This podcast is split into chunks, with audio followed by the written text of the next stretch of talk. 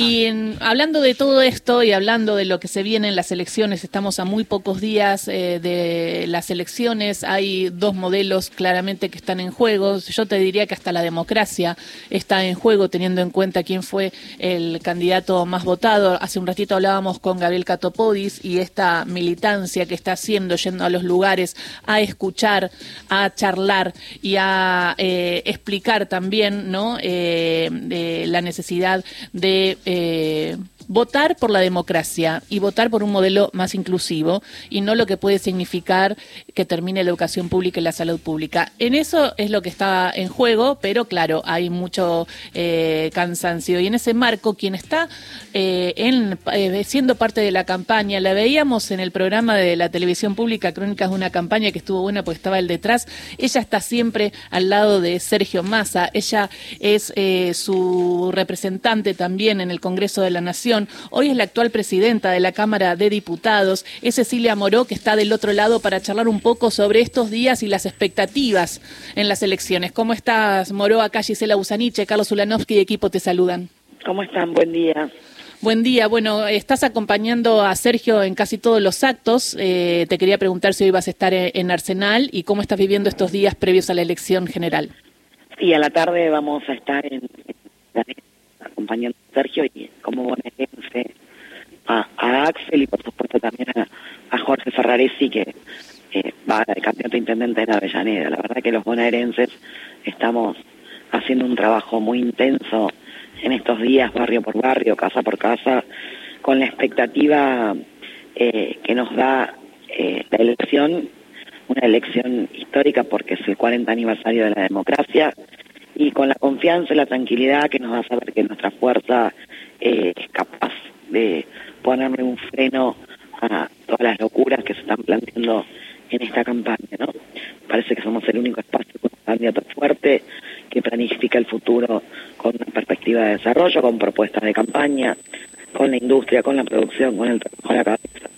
Eh, creo que sinceramente esos son los motores del progreso y además lo hace con, con mucho trabajo y esfuerzo personal con humildad, entendiendo que nuestra fuerza para la gobernabilidad no la da el sectarismo y la división, sino muy por el contrario la pluralidad de voces que representamos y la suma de voluntades para construir el futuro. ¿Y alcanzará, Moro?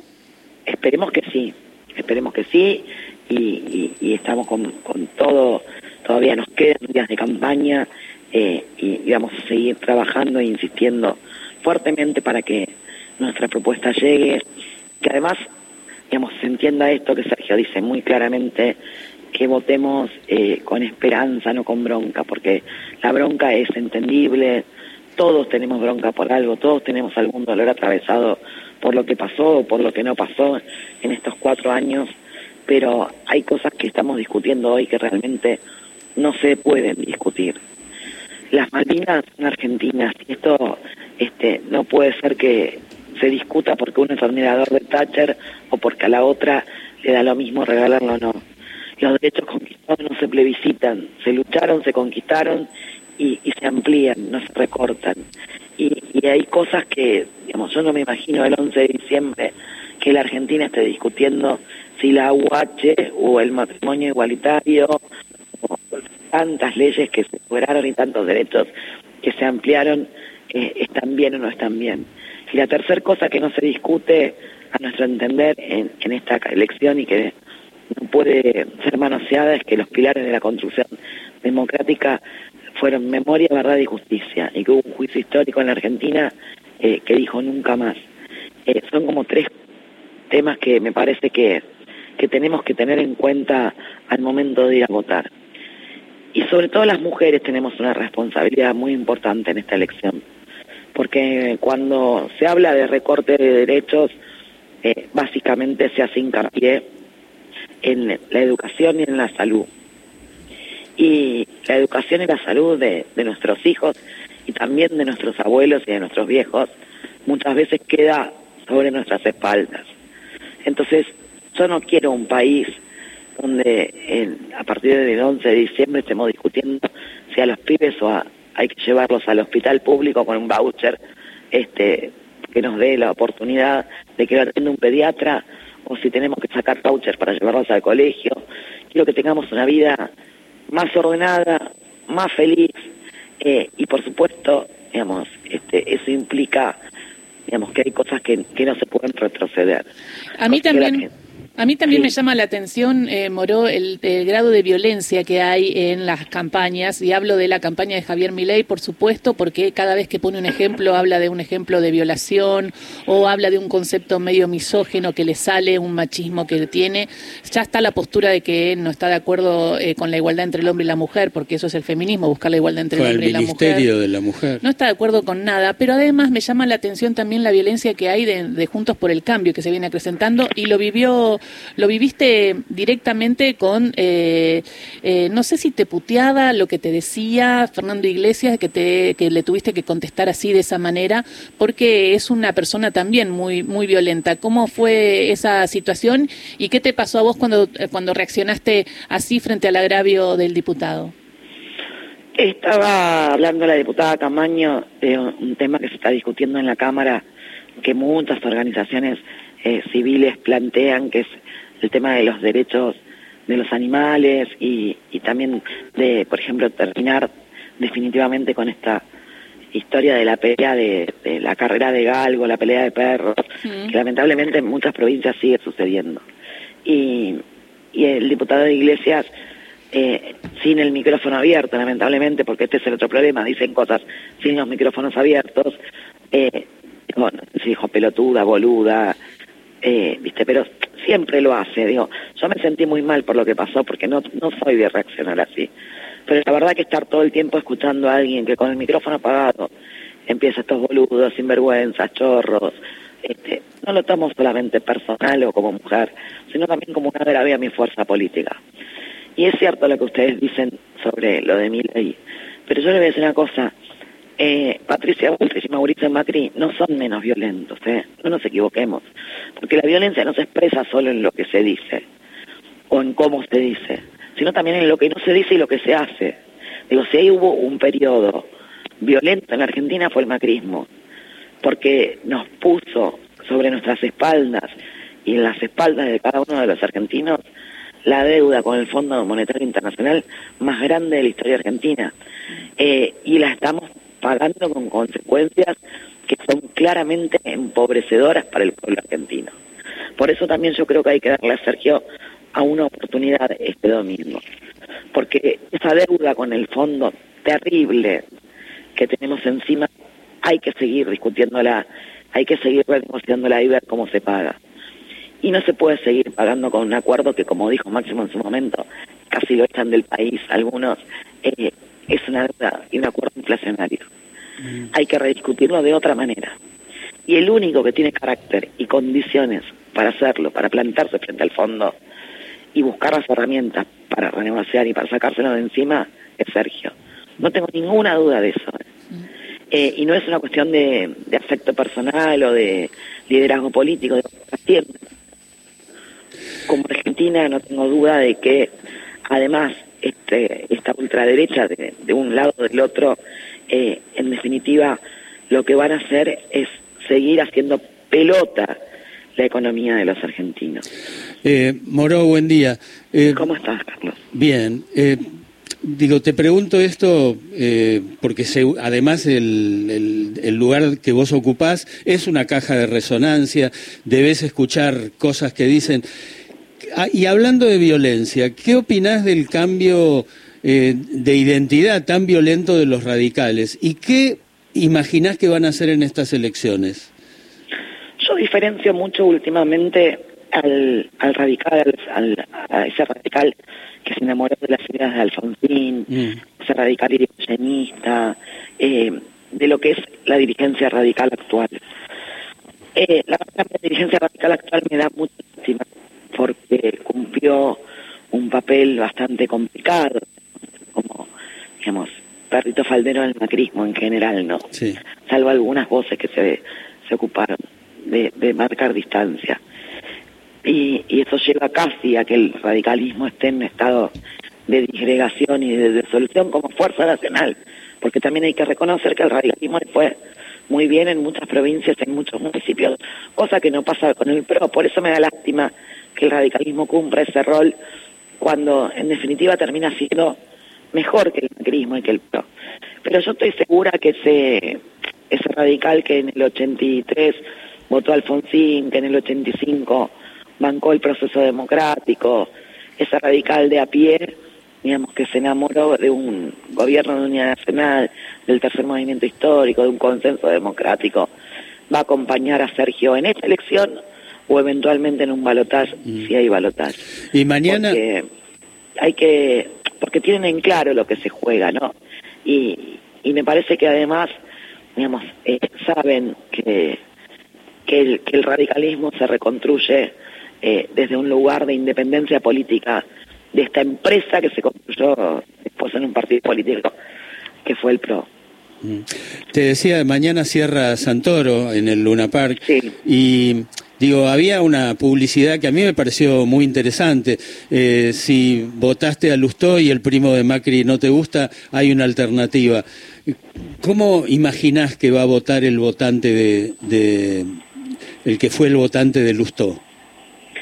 Mira, yo creo que en la provincia de Buenos Aires me pasa mucho de encontrarme con radicales que me dicen que valoran la gestión y con intendentes radicales, con, digamos, este, mm. militantes radicales que conozco de toda la vida, que valoran muchísimo la gestión de Axel, sobre todo en el interior de la provincia. Porque el interior de la provincia también es un interior que todavía necesita mucho, ¿no? Es un interior gobernado por el radicalismo en muchos municipios y que pueden eh, sentir que con Axel crecieron, se desarrollaron, hicieron rutas, caminos, pavimentos, escuelas, eh, no quedaron eh, como habían quedado con Vidal a la deriva durante cuatro años. Y con Leo me pasa lo mismo, con Leo no me pasa lo mismo. Eh, siento que digamos, va a tener una oportunidad de mostrar que se puede abrir también en la, en la ciudad una nueva etapa y terminar con esto de que digamos, la sede de las empresas de Macri sean en la ciudad de Buenos Aires, porque me da mucha bronca cuando se habla de feudos, este, por hablar de algunas provincias o de algunos lugares, pero la ciudad de Buenos Aires no se menciona como un feudo que hace ya casi, creo que casi 20 años, 16 años debe ser que están gobernando Macri y Larreta, y ahora que viene el primo de Macri, de Vicente López, eh, porque no olvidemos que ahí, quería, López, ¿no? Ahí quería que, eh, eh, Cecilia, quería que comparta, que escuches un audio que acaba de decir Macri ayer en el, está, estaban ayer con Bullrich y con Larreta en Barrancas de Belgrano, fue bastante raro porque incluso en un momento... Ah, lo vi. Jorge Macri incluso en, un momento la, la, burla a la candidata la, Sí, sí, pónganlo porque es terrible. Pero, pero también quería compartir con vos un chiste que no es un chiste que habla de esa violencia de la que vos hablabas, y es cuando están diciendo a ver cuánta gente vino, la reta pone el nombre de, pone el número de 30.000 y escucha lo que contesta Jorge Macri. Cada uno de ustedes, acá cuántos hay, ¿alguien lo sabe decir? ¿Cinco mil? ¿Seis mil? ¿Más? Bueno, hago 6.000 que es más fácil. 30.000. 30.000, ya parecemos peronistas, ya inventamos los números de cualquier lado. Es tremenda la declaración, Moró, de lo que de este eh, candidato Jorge Macri y habla de lo que piensa, porque también es un negacionista. Esa parte no la había escuchado. Eh, había escuchado lo del chiste del, pato, y todo eso, que era se burla, lamentablemente se burla de Patricia Bullrich y dice esto burlándose también de los 30.000 desaparecidos. Es que, eh, a ver, nosotros no nos olvidemos que la familia Macri, y este es el primo, el primo, bueno, el primo de Macri, eh, digamos, fueron parte de esa dictadura cívico-militar desde un lugar muy complejo que fue desde que su empresa se enriqueció exponencialmente. No se olviden de eso, porque acá hay cosas que pasan, viste, eh, desapercibidas son parte de la historia reciente de la Argentina. Ellos fueron parte de eso.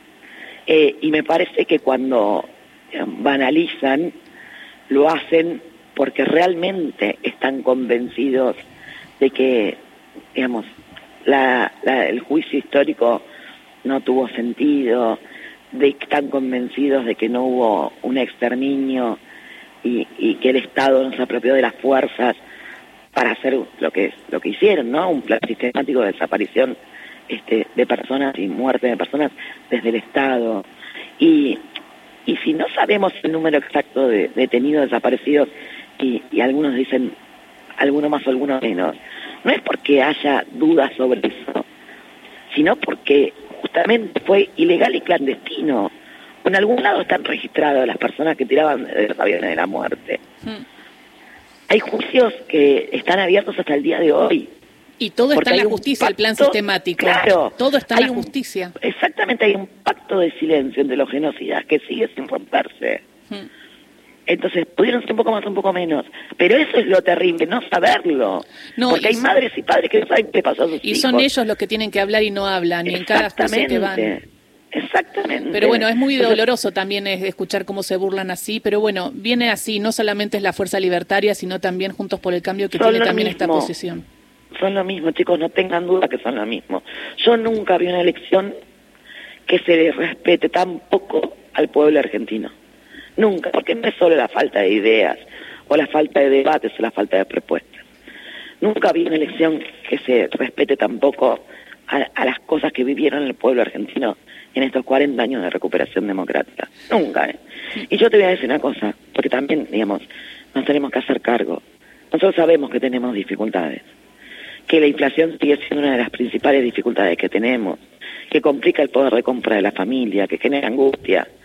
Eh, pero también sabemos, digamos, que nos estamos haciendo cargo, digamos, que somos la única fuerza política que le interesa hacerse cargo porque le interesa el bienestar del pueblo argentino.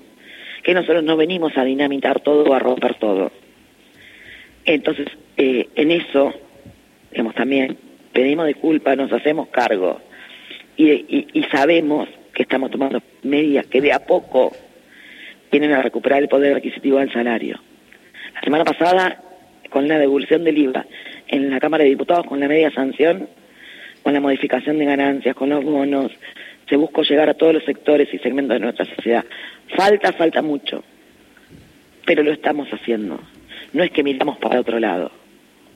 Clarísimo, Cecilia Moro. Muchísimas gracias por esta charla. Hace rato queríamos charlar con vos, agradecerte eh, a, a vos, a, a tu prensa, agradecer la gestión de María Suárez Araujo. Eh, es muy importante también tenerte eh, en, en línea. Sos una de las personas que está cerca del candidato Sergio Massa. Vas a tener mucho protagonismo. ¿Y tenés agenda después del 22 allá en, en diputados o, o- o es el sí, domingo? tenemos, ten- mira, pudimos sesionar la semana pasada con una sesión muy importante Sí, donde nosotros mucho. sacamos eh, lo del IVA, sino también eh, la creación de universidades nacionales, como 11 leyes sacamos, porque esta es otra cosa, ¿no?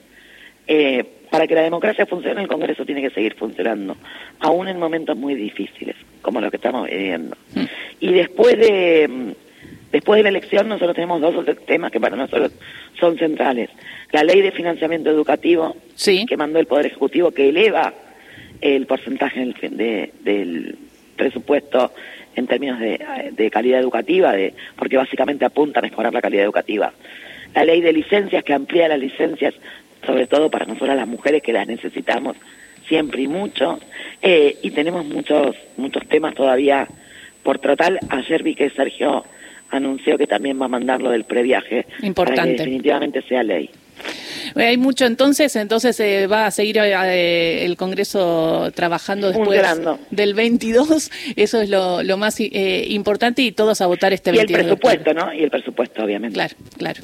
Bueno, muchísimas gracias, diputada, y gracias por este momento con Radio Nacional. Les mando un beso, que tengan un lindo día. Buenas tardes. Beso Gracias. grande. Cecilia Moró, charlando largo y tendido en Radio Nacional, la presidenta de la Cámara de Diputados de la Nación, hablando de todo, no esquivando a ningún tema y llamando a votar por la inclusión y un modelo eh, de país igualitario que no olvide la historia, que esté presente y un Estado eficiente eh, este 22 de octubre.